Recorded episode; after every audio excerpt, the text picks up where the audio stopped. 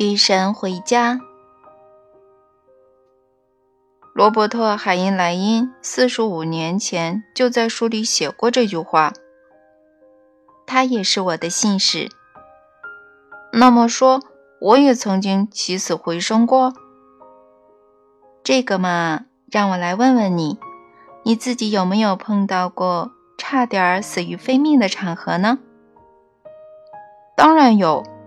我知道你现在指的是什么，我知道我经历过那种情况。你当然经历过，想让我给你描述一下吗？不用了，不用了，我知道你要说哪些事。有一件你可能不知道，有一件你可能不记得，那是在你刚出生后，你是个早产儿，出生时体重刚过四磅。大家都以为你活不了，但我活下来了。第二次，是的。你说什么？第二次你活了下来，第一次你没活下来。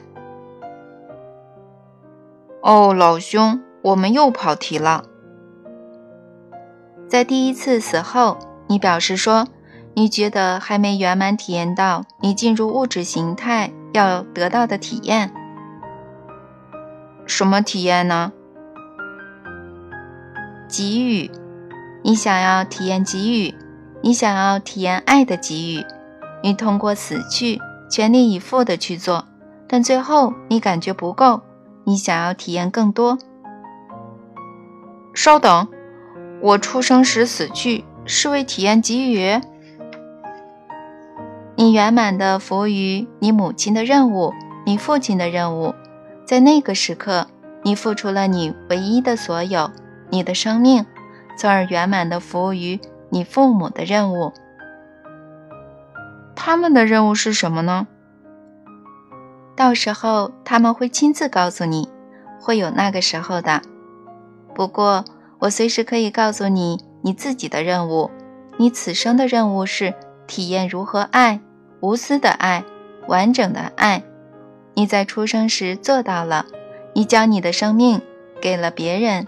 但是，正如我说过的，你觉得这段给予的体验还不圆满，你想要给予更多，你想要不断给予，所以你跳转了十项。对不起，你说什么？还记得我们前面讨论的多重实相吗？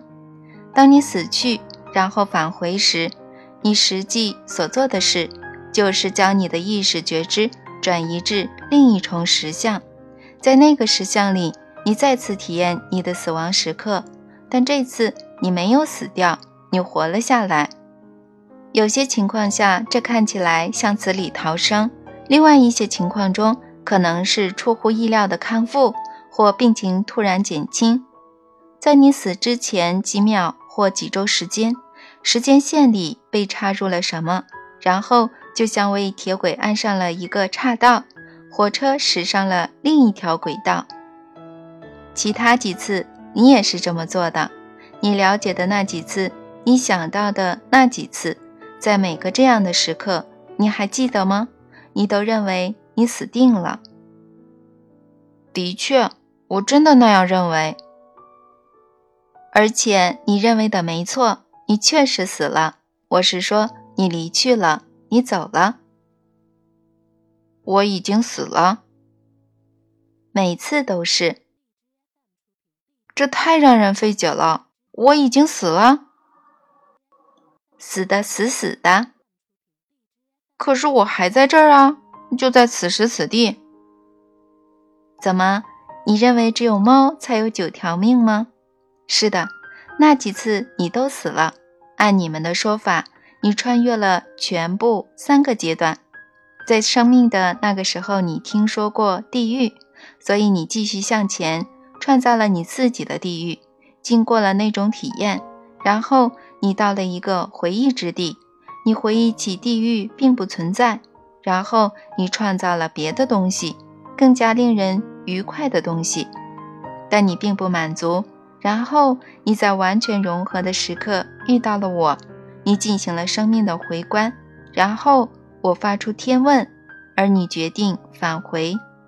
你说你觉得不圆满。现在，对于几个月前有人发给我的一篇文字，我理解的深多了。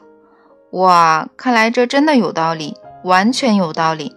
看看这个，亲爱的尼尔，我想给你讲个圣诞节前发生在我身上的小故事，或许有点用。圣诞节前，我一直在外地出差，已与老公分开了长达六周时间。终于等来了一周的假期，从科罗拉多的大张克申到拉夫兰，我只需开了五个小时的车。就可以到家过圣诞节了。十二月二十二日晚十一点，我驾车上路，心里盼着能躲过第二天即将来临的坏天气。我在拉夫兰山口进入艾森豪威尔隧道时，夜空中还是繁星满天。从隧道出来时，我发现自己已身处暴风雪之中，不久周围就白茫茫的了。那路况真叫人毛骨悚然，我祈求神保佑我的安全。到丹佛时，路况好了一点。向北进入二十五号洲际公路时，路面已相当干，只是有一阵阵的小雪。我正以五十英里的时速笔直前进，突然扎上了一块冰，汽车失去控制，滑向了路边。当时是凌晨四点。车结结实实地撞上了路左侧的护栏，我感到脸部下方一阵剧痛。我不知道自己伤得怎么样，但马上慌了起来，因为我看见了远处一辆卡车的车头灯，卡车正开过来。我的车引擎熄火了，我正好停在洲际公路的中央。我知道卡车司机就算看到我就马上踩刹车，车也无法在冰滑的路面立刻停下来。肯定会撞上我。我当时神志已不够清楚，没想到从车里出来，只想到要打开紧急闪光灯。我摸索着去找紧急闪光灯按钮，但就是找不着。这时，奇迹发生了，我的车开始无缘无故地向后滑，它滑向路的右侧，并抵上了右侧的护栏。在它停下之际，那辆卡车呼啸而过。剩下的情节也无关紧要。简单说，我把车启动了起来，又开了十五英里就到家了。那天稍后时间，我去看了牙医，他发现我没有骨折，松动的牙齿可能过几个月也就长紧了。我没受多大的伤，而经过这次经历，我真的看到了自己的幸福。有些人认为我不幸，有些认为我只是运气好，但我心里更明白。还有几个人也一样。与爱同在，因加克劳斯。所以死里逃生真的是返回到新的结果，说的多好啊！再给一次机会，去完成，去达到圆满，去做我们来这儿要做的事。是的。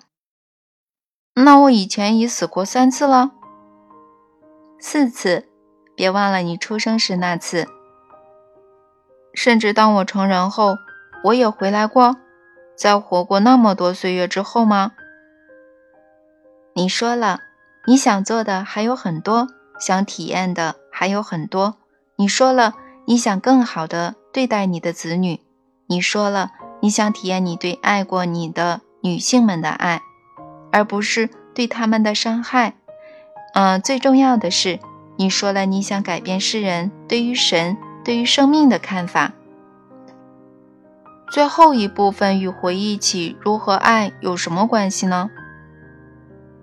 你说了，你认识到一旦世人忆起了神是谁、是什么，以及生命真正的运作方式，那么人们就会轻而易举地忆起如何去爱，人们就会彼此相爱，无条件的爱。你忆起什么在另一边之后？你在后世花一些时间之后，你认识到地狱以及一切是你想象的幻影之后，而且最主要的是，你遇到我之后，你说你想帮助世人理解一些东西，但是首先你说你需要理解一些事，通过亲身经验。理解什么呢？在四十九岁时，在你的人生中途，你变得无家可归，你结交了更多的生活伴侣，然后离开他们，就像你对待以前的生活伴侣一样。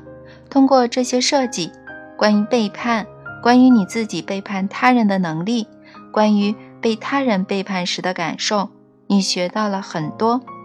关于爱。你学到了一点点关于抛弃，你学到了很多被生活本身抛弃。你流落街头，风餐露宿，持续了近一年。你懂得了什么叫做穷困。对你来说，一块钱是一大笔钱，两块钱则是一笔财富。有一天，你施舍了原以为施舍不起的钱，你同情某个人。并将自己仅有的那点零钱给了对方，在那一天，你学会了真正的慷慨，你还懂得了源源不断的真意，而这是一次重大的回忆。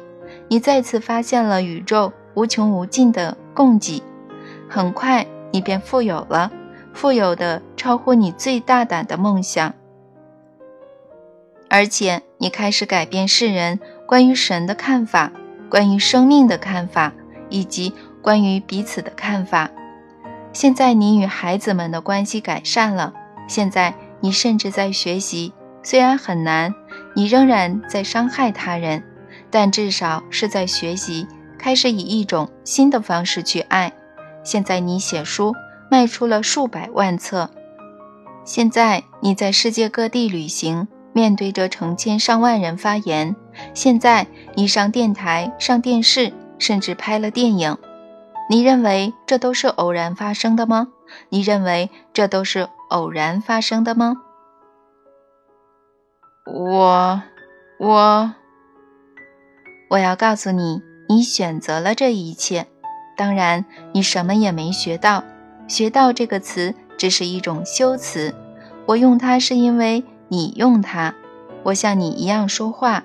我使用你的语言，我们都知道你什么也没学到，你只是回忆起来了，你忆起了抛弃，你忆起了慷慨，你在努力忆起爱，你尽可能的把你忆起的带回你的意识，他们是你一直就知道的，关于神，关于生命，关于其他的一切，你认为这都是来自哪里呢？我认为什么都是来自哪里呢？你在这儿所写的一切，我猜，我原认为他们来自你，我原认为他们来自神。他们是来自我，他们是来自神，但是你认为我是与你有分别的？我正在告诉你什么新理念吗？听我说，我是你。是让你忆起我的你，你与神的对话已经创造了一个空间，开启了一扇门，是你忆起你一直知道的事。现在最后的问题已不是你是否会继续回忆，而是你是否会继续假装你没有忆起。哎，可是这才是主要的问题，对吧？我无法相信刚才的谈话，而且我无法相信应该公开他们。我必须把他们全部放进书里吗？你说过，我没说。你说的，你保证原原本本、一字不落地记录我们的对话。是我说，你可能产生修改它的冲动。是你说不会的，不会发生这种情况。所以现在你在一起别的事。现在你在一起恪守承诺，说到做到，说话算数。你的自我是这样的吗？他是你的选择，他一直是你的选择。哟，你有点咄咄逼人。瞧瞧，你可以现在就停下来，结束这本书。这已经是一本意义重大的书了，不必再深入下去了。你说的已经足够了。或许已经绰绰有余了，对某些人来说，可能已经太多了。现在就关上电脑，随他去吧。不，我们正面临突破。嗯，这是突破的关头，不仅对我一人是如此，对每位读到此处的读者而言，现在都是突破的关头。甚至对于不知道现在是突破关头的人也是如此，我能感觉到。那你想往哪儿走呢？我想再研究一下刚讨论过的那个问题，然后我想我们就可以结束这场对话了。我还有一件事要告诉你，一个重要的启示，然后我们就结束。一言为定。这样。先看看我是否理解了那个问题。你说，在死亡之后，每个灵魂都有机会去逆转死亡的过程。这我已经明白了，虽然是个惊人的说法，但我明白了，这是你会做的事情。它有着完美的意义，表明你有多么爱我们。很高兴你能看到这一点。信任神的爱将有利于你生命的每一天。以及你死亡的那一天，我确实爱你，我爱你们每个人，亲爱的。那请告诉我，这是如何发生的呢？如果我们真的返回，这如何发生呢？不是每个人都想死的那么方便，可以轻松的起死回生。我是说，有些人死在战场上或事故中，支离破碎的散落在地上。请原谅我说的这么形象。但事实如此，并非每个人都能舒舒服服地死在床上，以便能够突然醒来，让医生可以高喊：“真是个奇迹。”我们来回顾一下，如我所描述过的，死去之后，你先经历死亡的前两个阶段。首先，你认识到你不是你的身体，然后根据你的信念，你体验到你预期的体验。只要你高兴，这种体验你想保持多久就可以保持多久。然后你进入死亡的第三阶段，这时你体验到与本质的完全融合，然后从那种体验中出来，对你刚刚结束的生命进行回观，接着按你的话说，再决定继续或返回。我根据在生命回观中看到的情形做决定，基本上是的。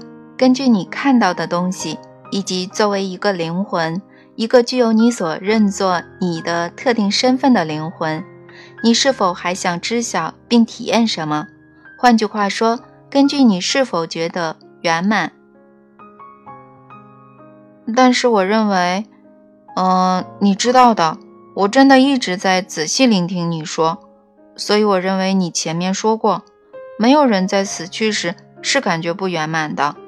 你说过，非常明确的说过，没有人在死去时还未能完整体验到他来物质世界本要体验的一切，没有不圆满这回事。而且你说过，这就是，呃，回忆之十一，死亡的时机与情境永远完美。句句事实。可是现在你说一个人死后可能对这个或那个感到不圆满，所以会回到生命中，也可以说，就是以一种新的方式重新活过他们的死亡时刻。所以，嗯，所以，所以什么呢？所以就消除了他们死去的事实。确实如此，这意味着他们没死，这意味着死亡的时机与情境永远完美，这意味着没有人在死去时还未能完整体验到他来物质世界本要体验的一切。是的，但是他们的确死了，而且发现他们确实不圆满，所以他们回来了。但是这证明他们死去时可以是不圆满的。我明白你是怎么想的啦，所以现在再给你一条信息：你们所谓的死亡过程直到灵魂到了另一边时才完成。只有在平局的另一边，只有在精神王国里，灵魂才进行建立身份、再造全新身份的快乐工作。因此，一个人只有跨过这个门槛，旧的自己才算死了。